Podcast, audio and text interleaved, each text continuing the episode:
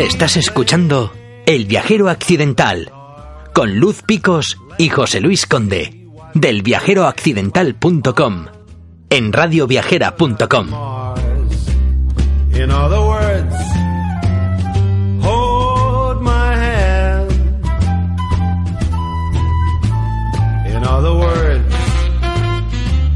Baby, kiss me.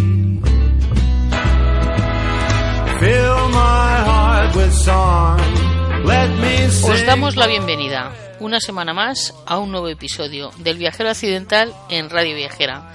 José Luis Conde Huelga y Luz Picos Freire os presentamos hoy el episodio 13 o 12 más 1, si hay supersticiosos entre la audiencia, en nuestra temporada 4 con Radio Viajera. Estamos llegando al final de la misma y no podíamos hacerlo sin invitar a nuestro estudio virtual a alguien que empieza a ser todo un clásico de nuestro programa.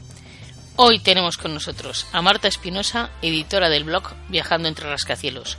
Con ella ya hemos recorrido juntos Bretaña, Normandía y Liguria, donde nos centramos sobre todo en la Cinque Terre. Pero hoy cambiamos de continente, Luz. Nos vamos a Estados Unidos para hacer primero un road trip por varios estados sureños y poner luego la guinda al viaje en la ciudad que vuelve loca a Marta, Nueva York. Han sido 24 días por Estados Unidos de los que trae un montón de experiencias, descubrimientos y cosas que contarnos. Dice en uno de los posts que ya ha publicado en su blog que han sido muchos kilómetros, carreteras infinitas y grandes ciudades, pueblos tranquilos y recónditos, playas desérticas y otras con mucho ambiente, risas, anécdotas divertidas y maravillosas puestas de sol. Así que vámonos ya, sin más dilación, a hablar con Marta Espinosa.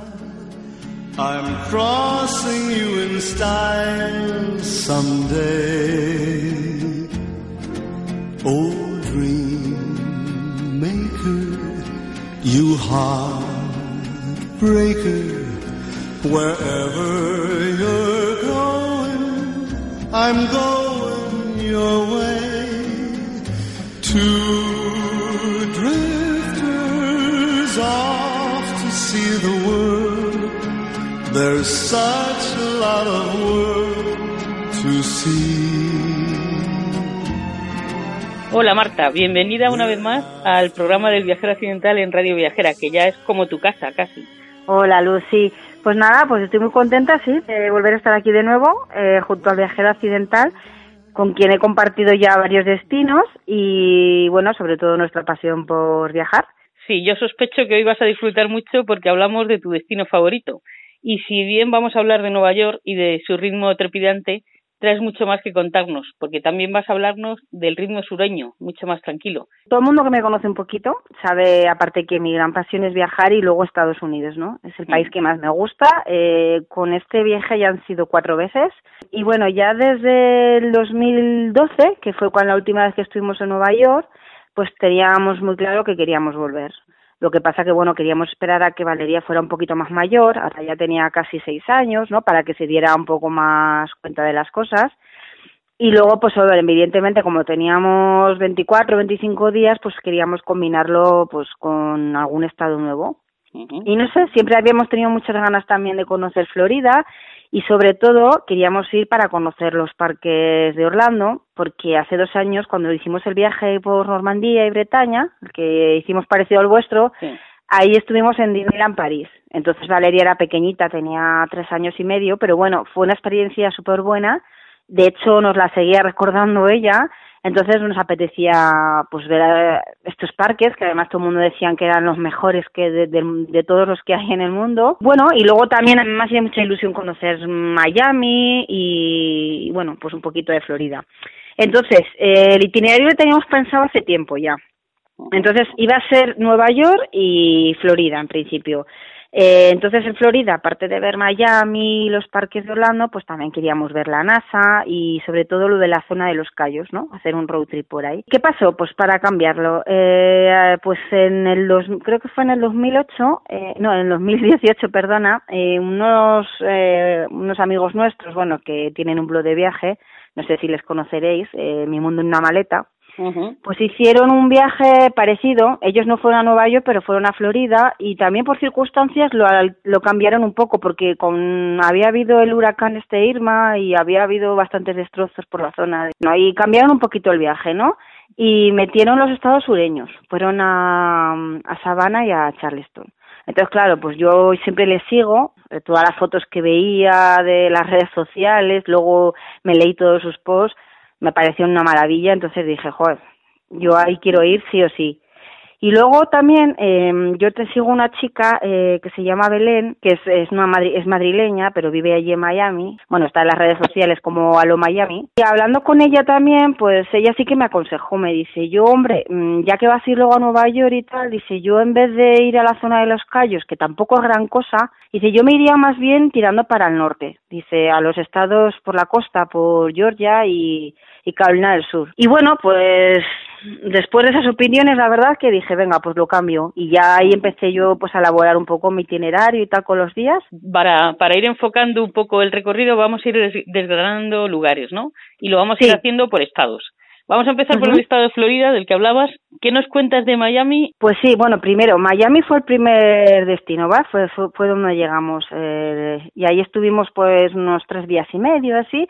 Y a ver, yo de Miami, pues más o menos, eh, sí que había leído posts y tal, pero bueno, tampoco es que diera mucha información y todo lo que leía más bien era un poquito negativo, ¿no?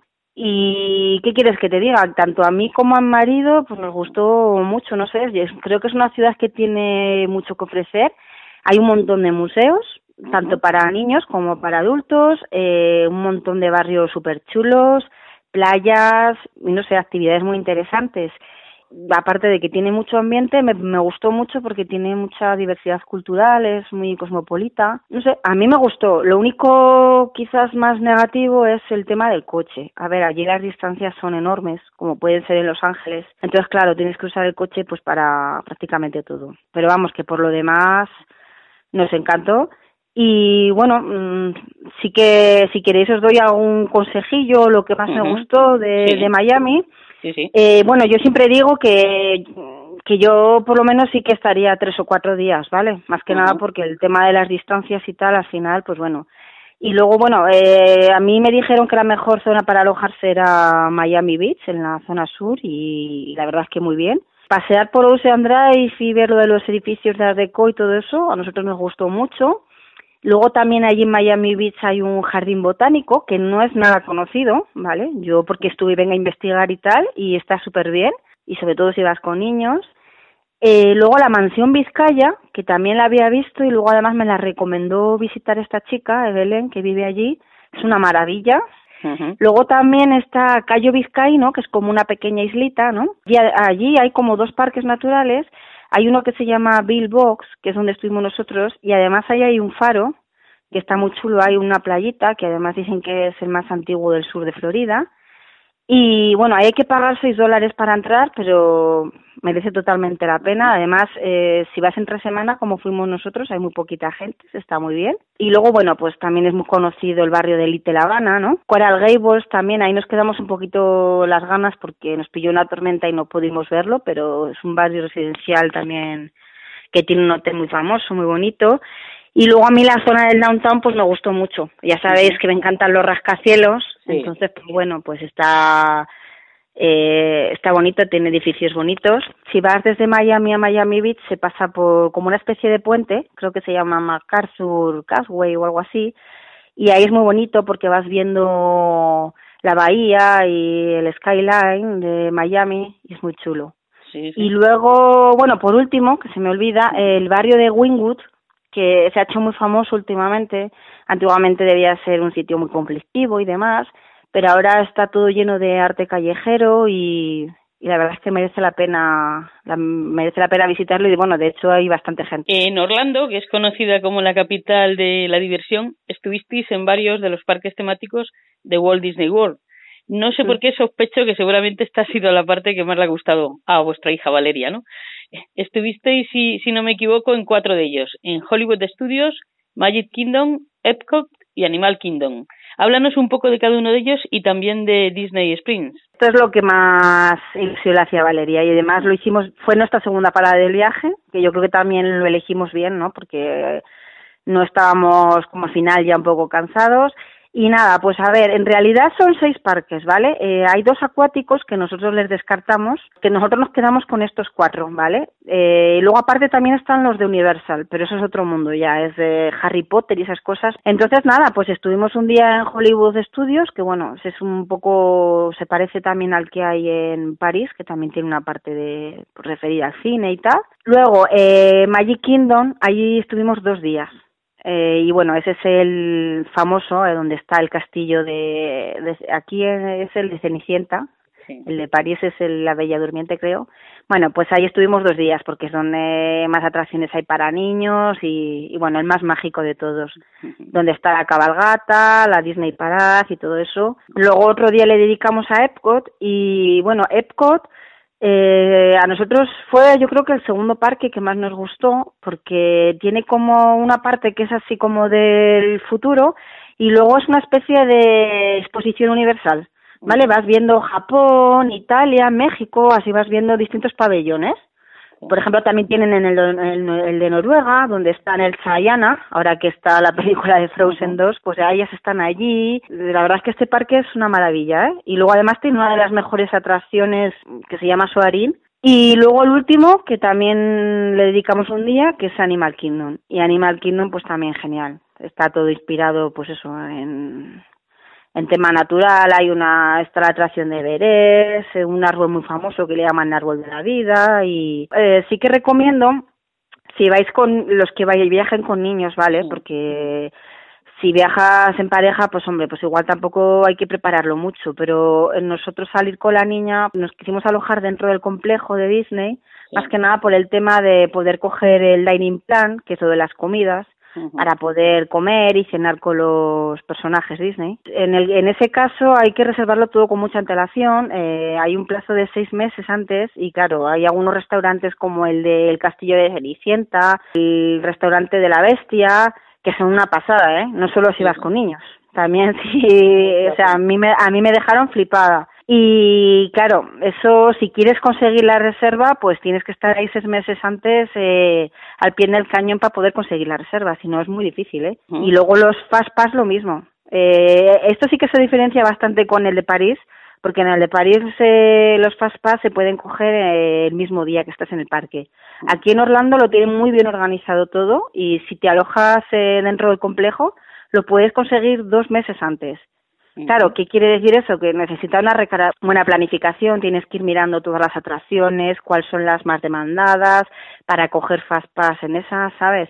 O sea, que esto es todo un mundo, ¿eh? Yo estuve mucho, mucho tiempo leyéndome lo de la web esta del viajero mágico, que es la que más información da, y estudiando y mirando, o sea, es telita pero hay que llevarlo muy bien planificado, más que nada para que te dé tiempo, pues eso, a disfrutarlo, porque es que si no pierdes entre ver una cosa y otra. Y luego Disney Springs, eso lo dejamos ya para el último día, y Disney Springs, bueno, es muy bonito también, pero básicamente es como una especie de centro comercial al aire libre, donde hay una tienda que es la de World of Disney, que creo que es la juguetería más grande del mundo, o por lo menos de las más grandes, y bueno, eh, la verdad es que merece la pena, pues, aunque no quieras hacer compras, pero bueno, simplemente por darte el paseo, hay restaurantes y tal, y, y nada, y merece la pena.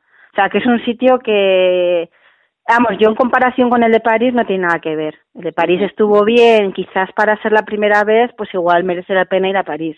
Pero el de Orlando es, el de Orlando es una pasada. En cuestión de espectáculos, de todo, hasta las comidas, es todo de mucha más calidad. O sea, que digo que como lo, eh, lo puse creo en mi post, que le llaman el parque de los parques y es verdad. Y de hecho, bueno, luego por dentro es flipante, porque de un parque a otro tienes que ir... Nosotros estábamos alojados dentro del complejo, pero aún así te tienes que mover en coche, en autobús. O sea, es que aquello es enorme, es una pasada. Todo un mundo, ¿no? Es un mundo, pero merece la pena, o sea, y hay gente que yo sé que y no va con niños y también encantados, o sea, que no es, yo lo único que digo que si vas con niños sí que necesita una preparación especial, un poco más así, pero vamos, es un sitio yo creo que hay que ver una vez en la vida. Tomamos nota. Vuestro siguiente destino fue Cocoa Beach y la visita al Kennedy, al Kennedy Space Center, que te resultó espectacular según hemos oído, ¿no? ¿Qué nos cuentas? Pues a ver, sí, mira, Cocoa Beach eh, decidimos ir porque, bueno, aparte que lo, lo, vimos en el blog este de David y Alberto de Mi Mundo una Maleta, está como a una hora de Disney y luego muy cerquita ya, como a menos de media hora de la NASA. O sea, que es como un punto es un buen sitio para alojarse, ¿vale? Para pasar la noche. Hay varios hoteles, además no son nada caros.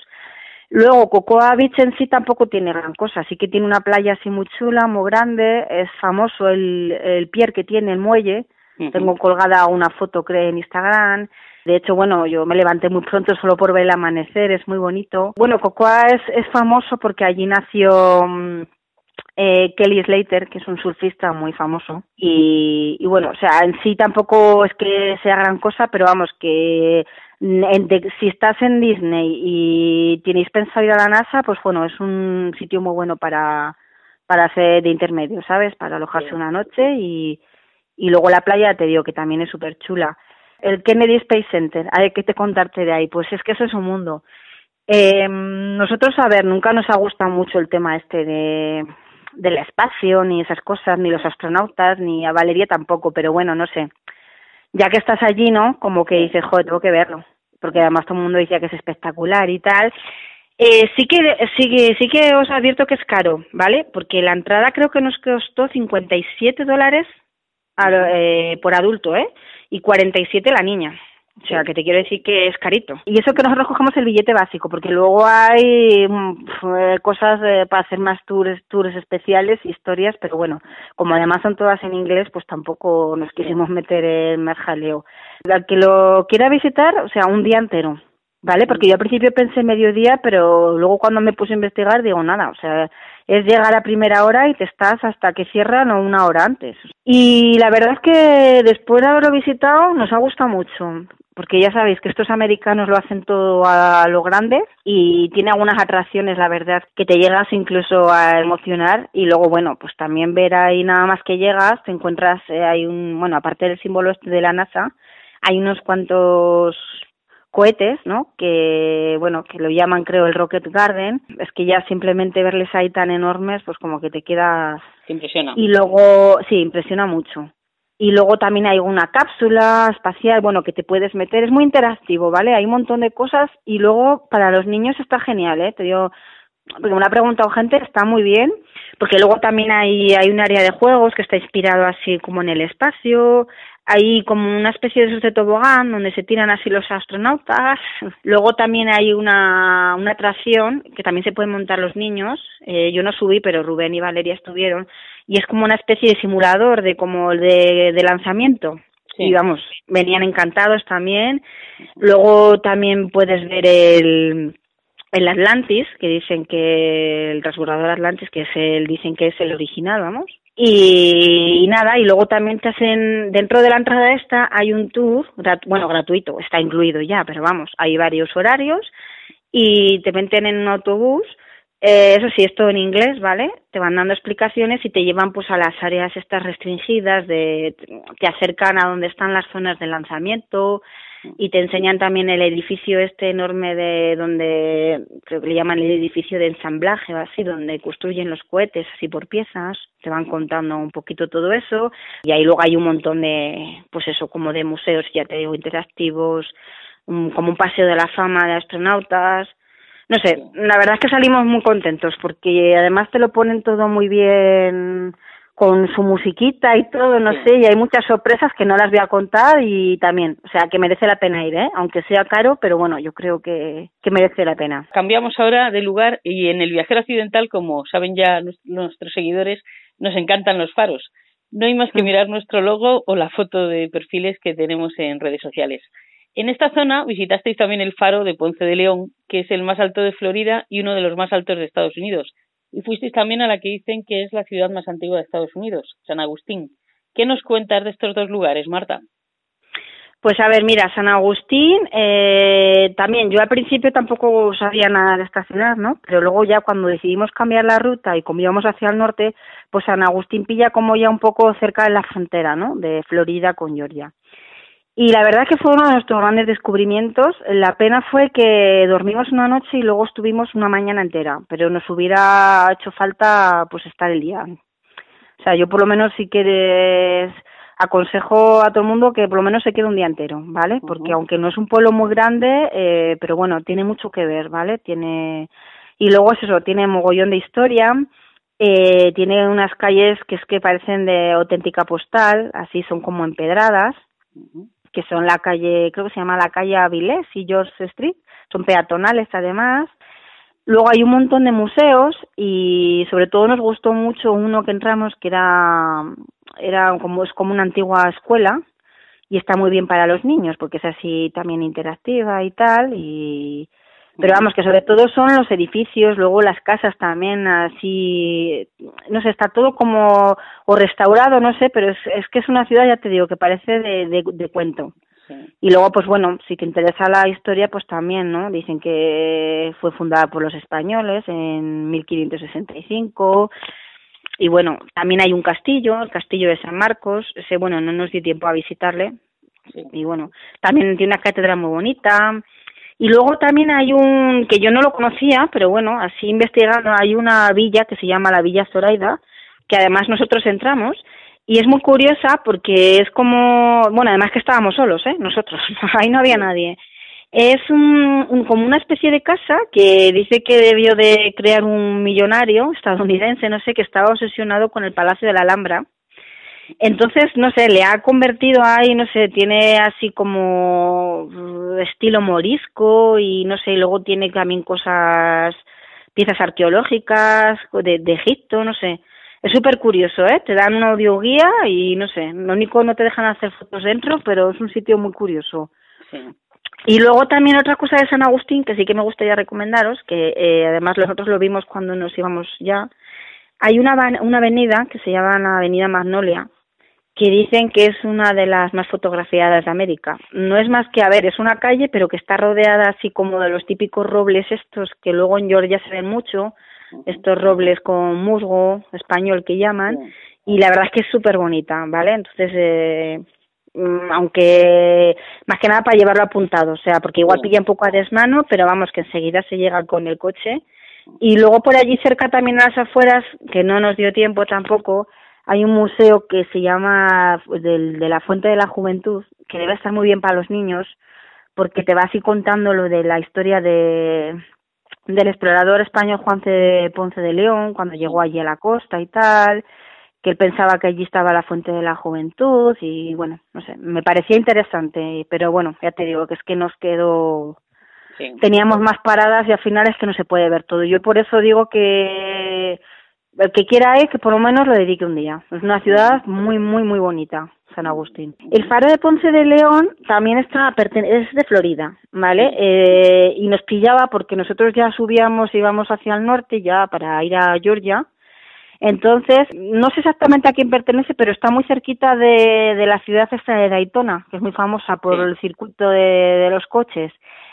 Y no sé, cuando le vi me pareció súper chulo el faro, y luego investigando y tal, y vi que era el más alto de Florida y de los más altos de Estados Unidos, y, y bueno, les escribí y tal, y además, pues bueno, fueron muy amables y al decirles que tenía el blog y tal, pues nos regalaron las entradas y información y tal. Y es muy chulo, eh, aparte de que no solo por fuera es bonito y tal, luego, eh, bueno, mm, si subes arriba, una pasada, ¿eh? Cuesta porque es bastante alto, pero hay unas vistas muy bonitas y luego debajo está muy chulo porque tiene así como una especie de cabinas que son así como puedes entrar y son como recreaciones, como pequeños museos de cómo, de cómo eran las casas del farero.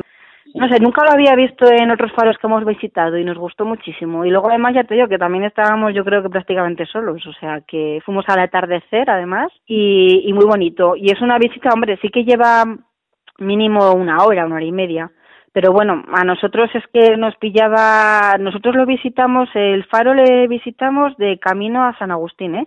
O sea, fue de cuando íbamos de, la NASA a, a, San Agustín, que pilla más o menos entre medias. Hay que desviarse un poco hacia Daytona, pero bueno, que oye, merece la pena. Y sobre todo si te gustan los faros. Vale. Y el siguiente estado de, de vuestra visita, o sea, bueno, el siguiente estado que visitasteis en vuestro road trip fue Georgia. En concreto, visitasteis las Golden Isles y Savannah. sí. Sí.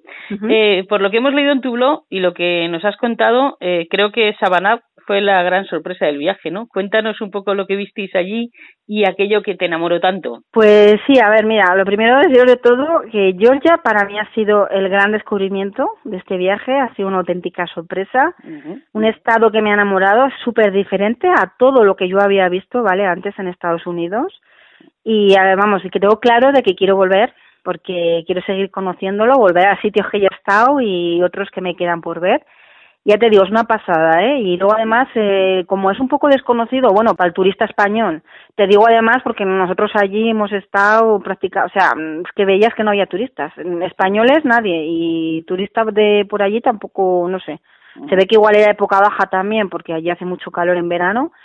Y bueno, nosotros en principio teníamos pensado pues simplemente visitar Savannah, ¿no? Savannah no, bueno, la capital de Georgia es Atlanta pero Savannah es una de las ciudades más conocidas, de hecho siempre salen las listas de las ciudades más bellas de Estados Unidos y bueno, en principio solo era visitar esta ciudad, pero cuando estaba preparando la ruta, pues di por casualidad con las Golden Knights que están en la costa, además es que pillan de camino a Savannah, o sea, están entre medias, ¿vale? Y bueno, y las Golden Knights estas, que son las Islas Doradas, son cuatro islas, ¿vale? Son la isla de San Simons, eh, Sea Island, Little San Simon Island y Jekyll Island. Y luego la ciudad de Brunswick. O sea, los cinco forman lo que serían las Islas Doradas. Y nada, y ya que, no sé, empecé a ver fotos, investigar y, es que me pareció precioso y dije, bueno, pues ya que nos pilla de paso, digo, pues bueno, pues vamos a, saqué un día y dije, pues nos vamos a alojar una noche allí y bueno, nosotros elegimos para alojarnos San Simon's Island, que además tengo un post publicado. Y bueno, no sé, es que os lo tenéis que leer porque hay, hay un montón que ver.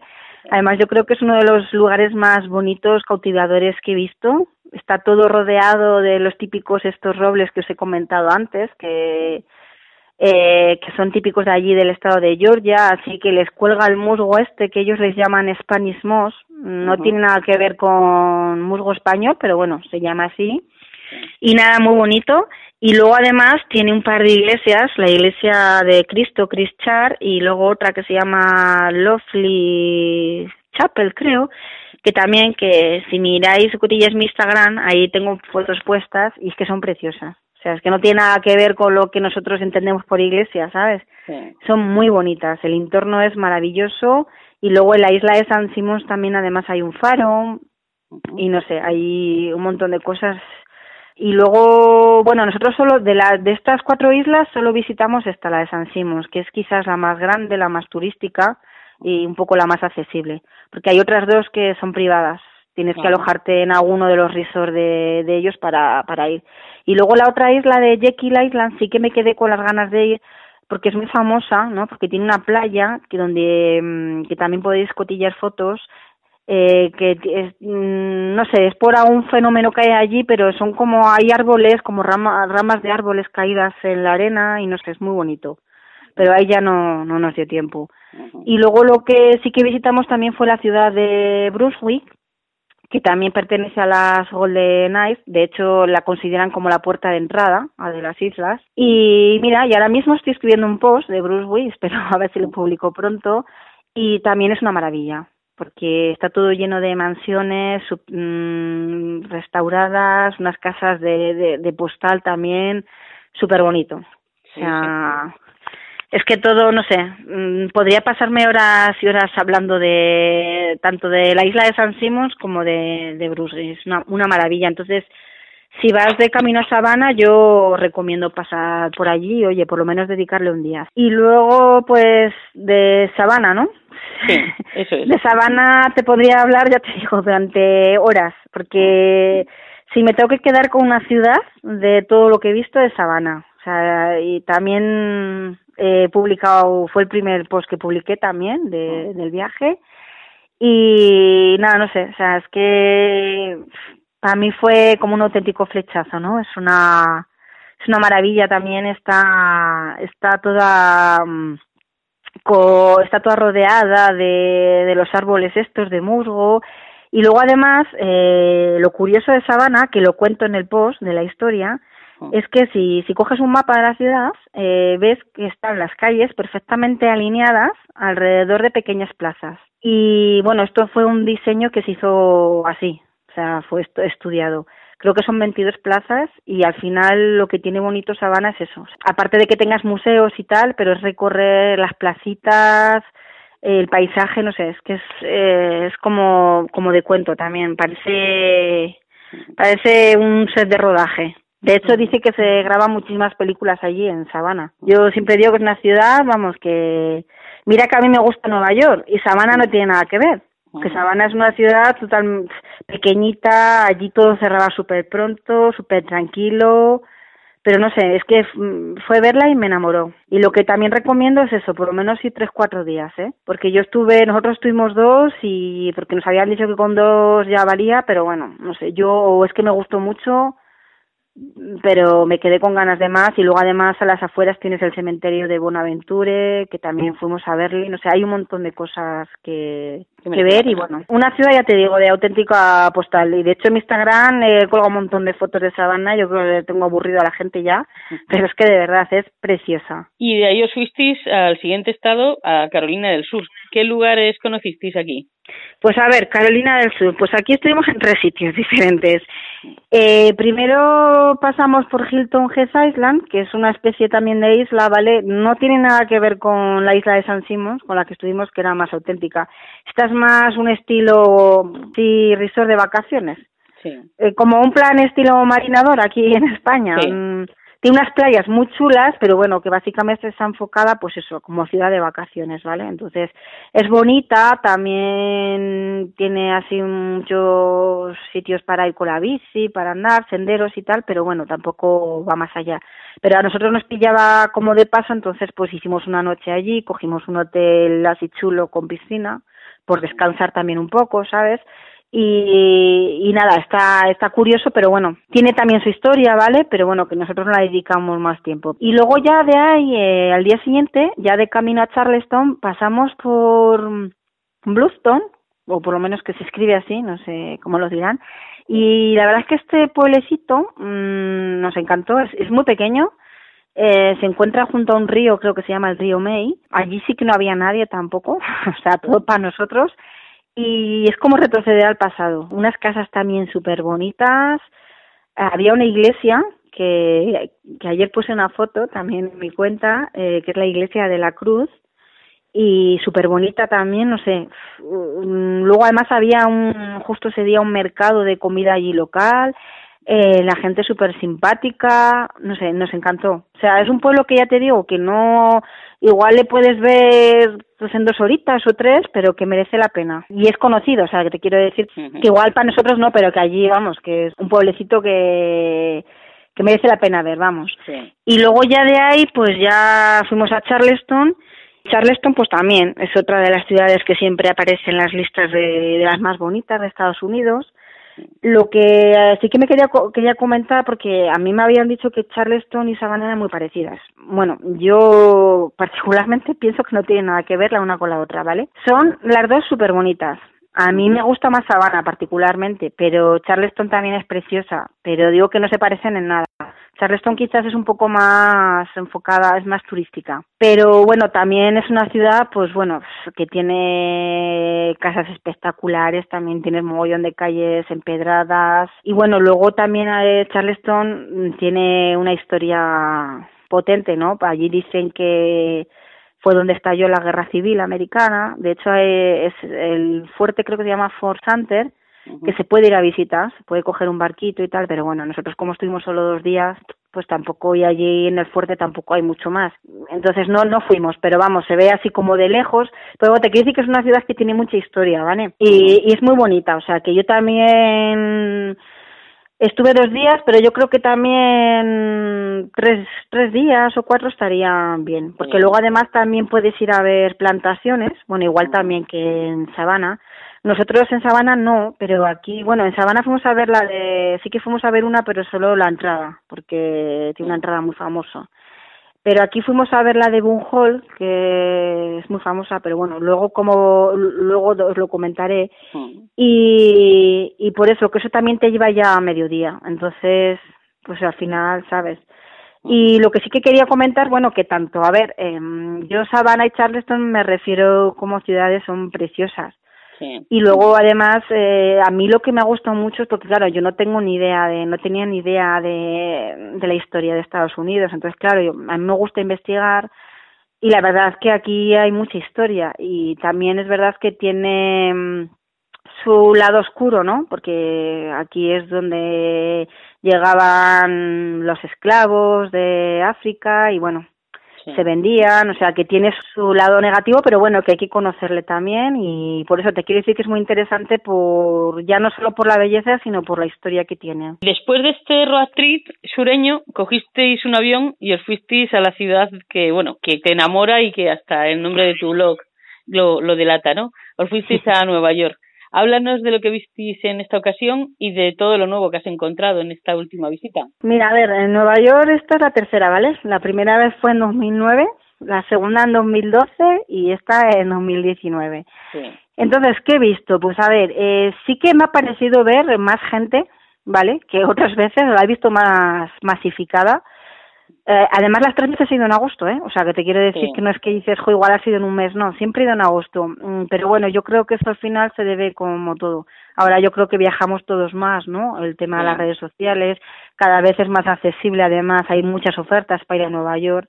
Entonces la vi demasiado masificada. O no sé si era porque iba con la niña y me agobió en algunos momentos, pero bueno, eso fue así lo que más me llamó la atención y luego también me vi mucha gente, ya lo había visto, pero bueno, muchos mendigos, mucha gente eh, tirada ahí en el suelo, que bueno, que allí es muy normal, pero bueno, no sé, nosotros no estamos acostumbrados a verlos, ¿no? Y más yo que iba con la niña y se quedaba mirando, me preguntaba. Eso fue quizás lo que menos me gustó de, de Nueva York, pero vamos, lo demás, pues he visto muchísimos rascacielos más, algunos muy bonitos, pero ha habido algunos que no me han gustado tanto, eh, sobre todo esos que han hecho por el Midtown, si subes al Top of the Rock, antes había unas vistas muy bonitas de Central Park, y ahora han construido ahí unos, eh, unos cuantos eh, rascacielos, creo que son residenciales muy altos, entonces estropean un poco la vista, la vista al parque, vamos, la otra vista al Empire State no. Y bueno, pues nosotros, a ver, en esta ocasión al Topo de Rock volvimos a subir, hemos ido todos los años, ¿vale? Porque para mí es mi lugar preferido de Nueva York. O sea que la primera vez fuimos de noche totalmente, la segunda fue de día y esta vez hemos subido dos veces.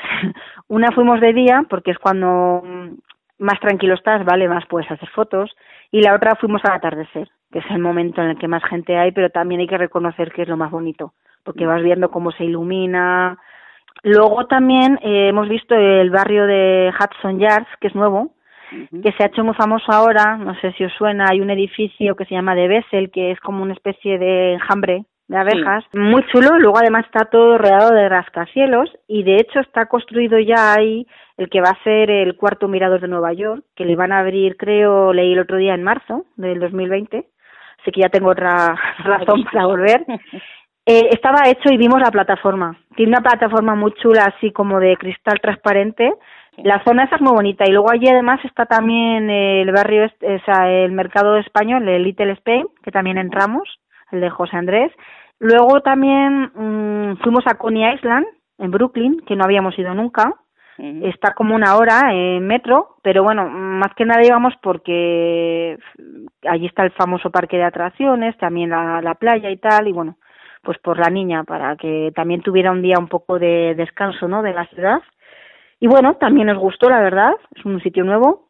Sí. Luego también este año le hemos dedicado más tiempo a también a, a Brooklyn, aparte de Coney Island. Eh, un día fuimos a, conocer Brooklyn Heights, pero no a la zona de al Brooklyn Heights Promenade, que es donde suele ir mucha gente a ver el atardecer. Ahí también estuvimos, pero nosotros nos adentramos más en lo que es el barrio. Hicimos una ruta por allí y luego también estuvimos en Williamsburg, que también es otro barrio de Brooklyn, eh, que bueno, lo vimos el primer año de paso cuando hicimos la ruta esta de el famoso tour de contrastes, pero esta vez lo hicimos eh, por nuestra cuenta y nos gustó mogollón también.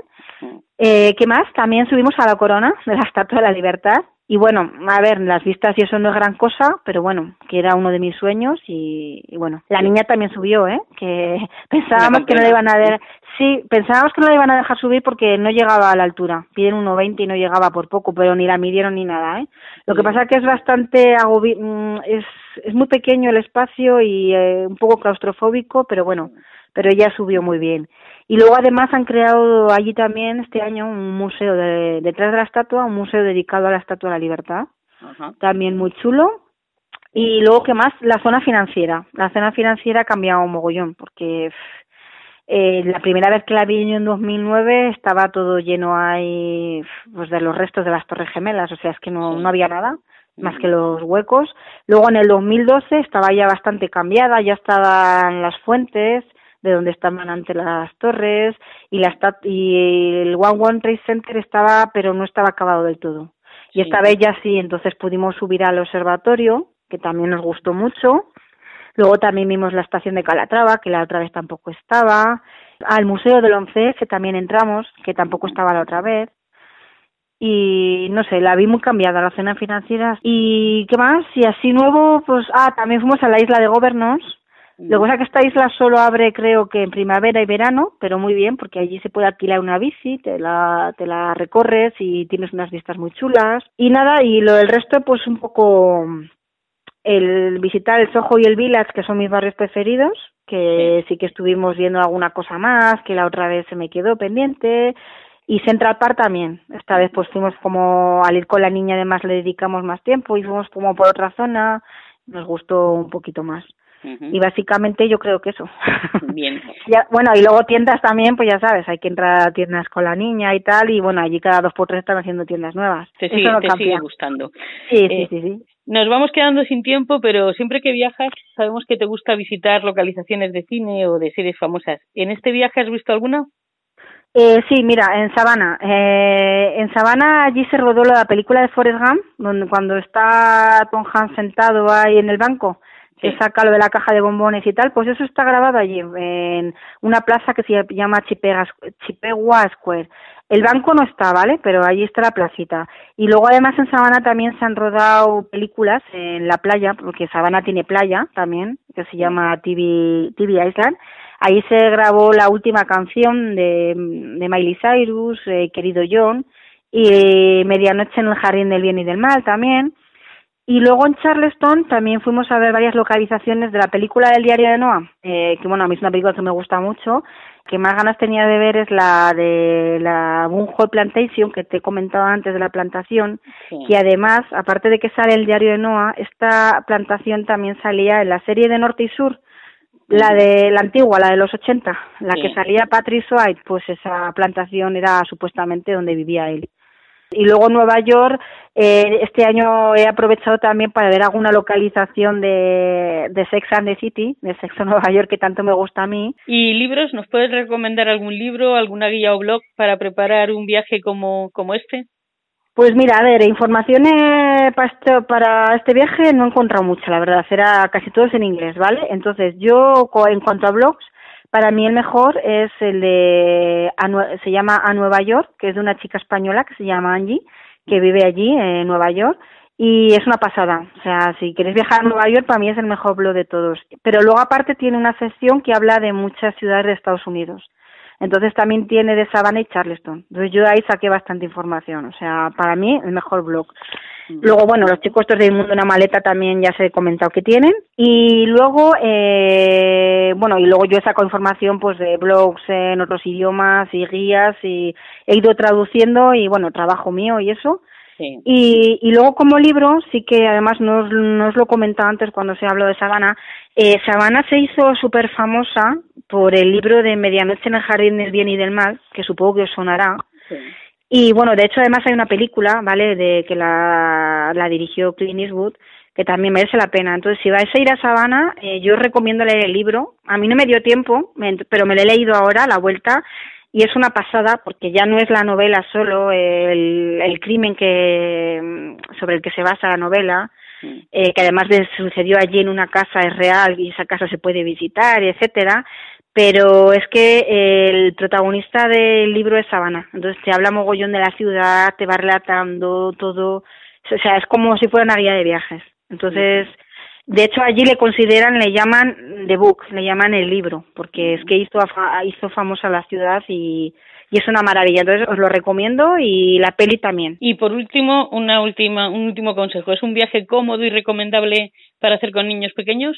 Pues mira, eh, yo creo que de todos los viajes que hemos hecho con la niña desde que ha nacido, que ya son seis añitos, eh, para nosotros ha sido el mejor, el mejor de todos. Después del de Normandía y Bretaña, que nos gustó también mucho.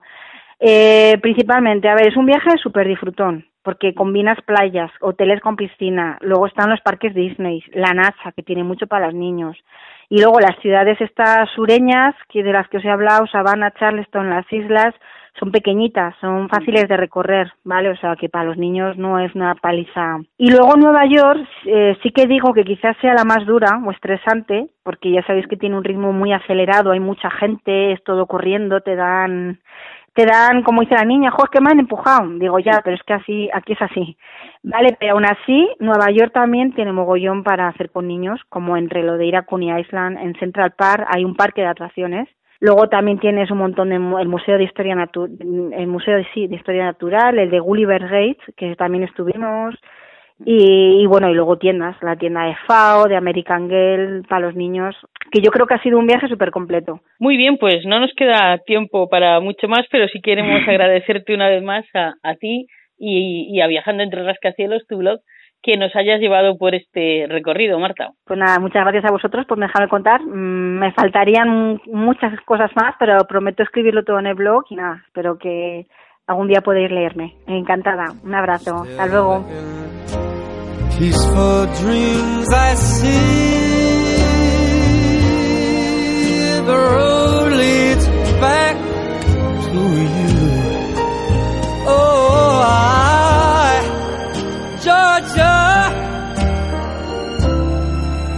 Georgia.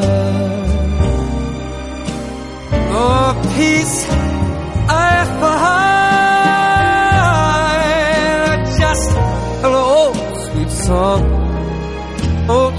song, Georgia on.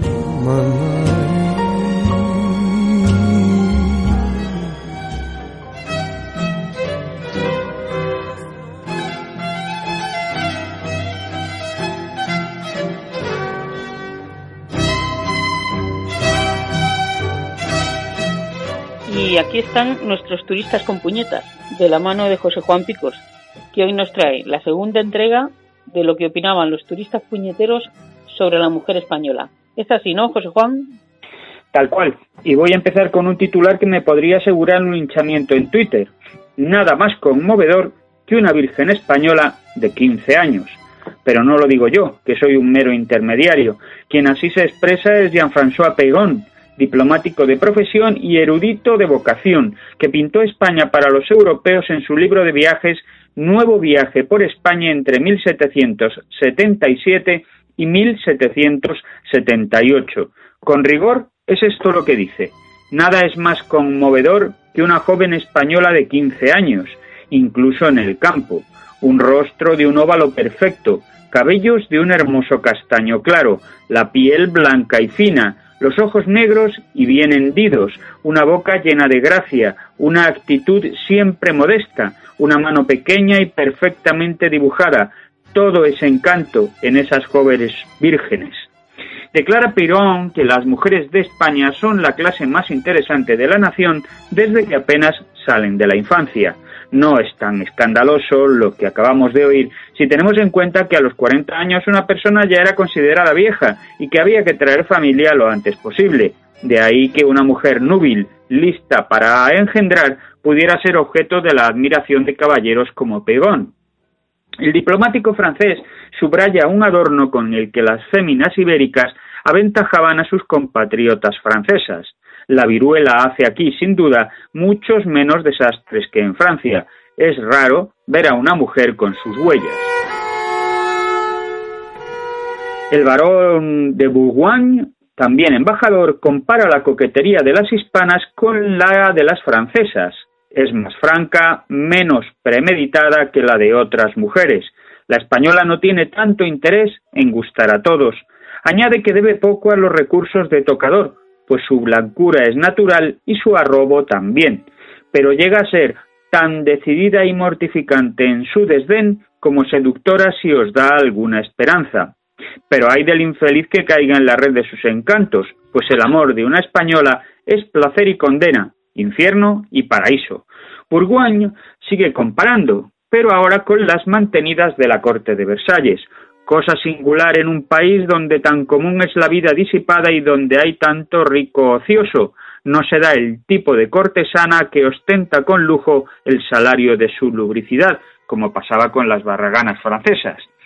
Las españolas perdonaban los equívocos, según el francés, los retruécanos salaces y las indiscreciones en la calle y en los bailes, es decir, lo que hoy ya no se perdona, la seducción consentida, y dice, he visto acoger y hasta permitirse un lenguaje que hombres poco delicados hubiesen reservado para sus orgías, pero ¿qué vamos a esperar cuando las vemos abandonadas casi exclusivamente a la tutela de los criados, incluso en casas opulentas? El militar y espía Alexander Jardine consideraba a las españolas las más alegres, animadas y agradables de Europa, quizá como alivio a la represión doméstica en la que vivían. Por eso mismo su entrega erótica, según el británico, era total e inquebrantable, y más si la espolea la intriga. La seducción era un escape para sus vidas tediosas y condenadas a un matrimonio arreglado. También las culpaba del abandono rural, porque quieren vivir en las ciudades, donde se aburren menos, y el oficial y espía Jardín remacha. El baile, la indolencia, la intriga amorosa y la venganza son sus mayores aficiones. Otro inglés, este de origen italiano, Joseph Baretti, solo libra de la galopante lujuria española a Carlos III, el rey enviudó de su primera y única esposa, María Amalia de Sajonia, en 1760, al año de subir al trono de España, y Baretti lo elogia. Ni una sola vez se desvió de la fidelidad conyugal, ni tuvo nunca amante pública o privada. A Baretti le llamaban la atención sobre todo las vizcaínas, dice así de ellas.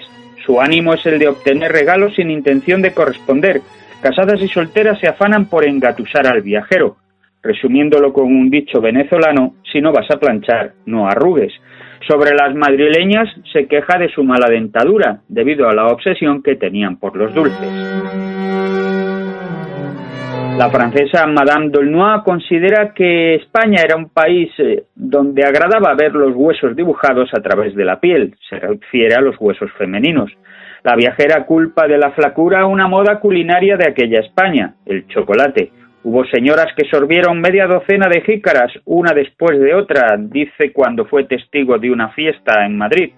Algunas hacen esto dos o tres veces al día. No es extraño que las españolas estén flacas, pues no hay cosa más ardiente que el chocolate, del que tanto abusan. Además, cargan de pimienta y otras especias sus comidas, de modo que deben abrasarse.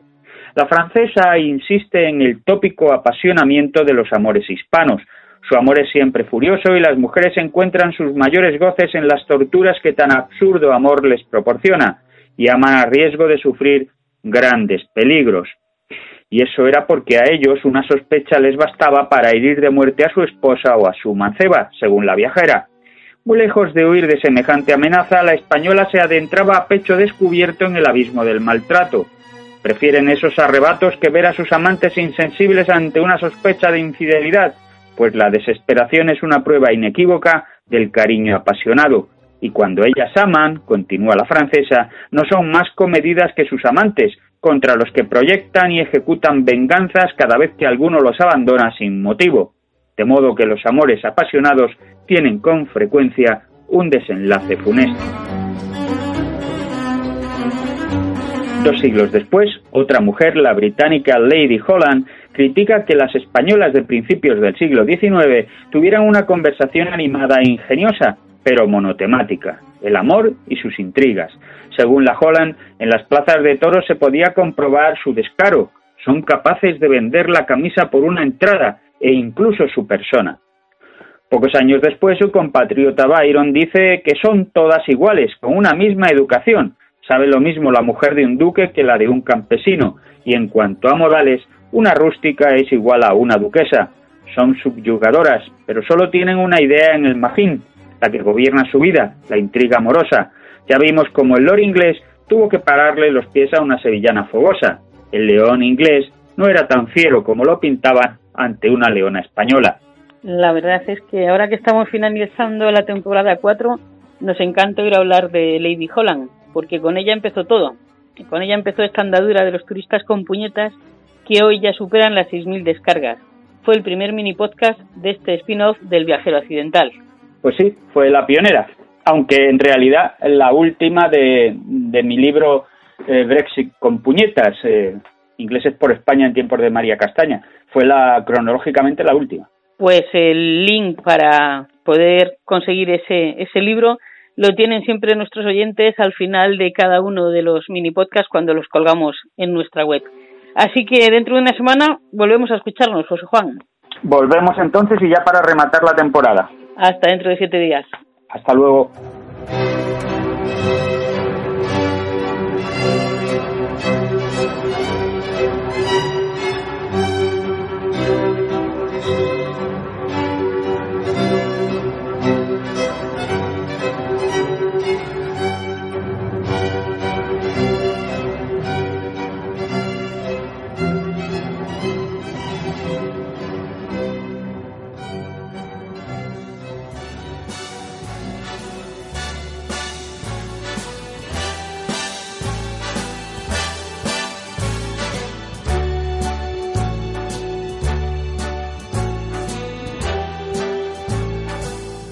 Start spreading the news. I'm leaving today. I want to be part of it. New York, New York. Hemos disfrutado tanto con Marta Espinosa y su road trip por estados sureños de la costa este de Estados Unidos y paseando por Nueva York que se nos ha ido el programa en un pispás. Eso sí, ha habido tiempo suficiente para tener también a José Juan Picos con sus turistas con puñetas y poder disfrutar de la segunda entrega sobre lo que opinaban los turistas puñeteros sobre la mujer española. Sí, solo nos queda agradeceros a vosotros una semana más que estéis ahí y que sigáis escuchando nuestros podcasts, que ya superan las 43.000 descargas. Y dar las gracias, como no, también a Mary Vecino por su trabajo técnico y en las redes sociales de Radio Viajera y a David Esteban por la producción de nuestros podcasts. En siete días tenemos una nueva cita para cerrar la cuarta temporada del Viajero Accidental en Radio Viajera. No nos falléis, traeremos un brindis. Ahí lo dejo. Hasta dentro de una semana. If I can make it there.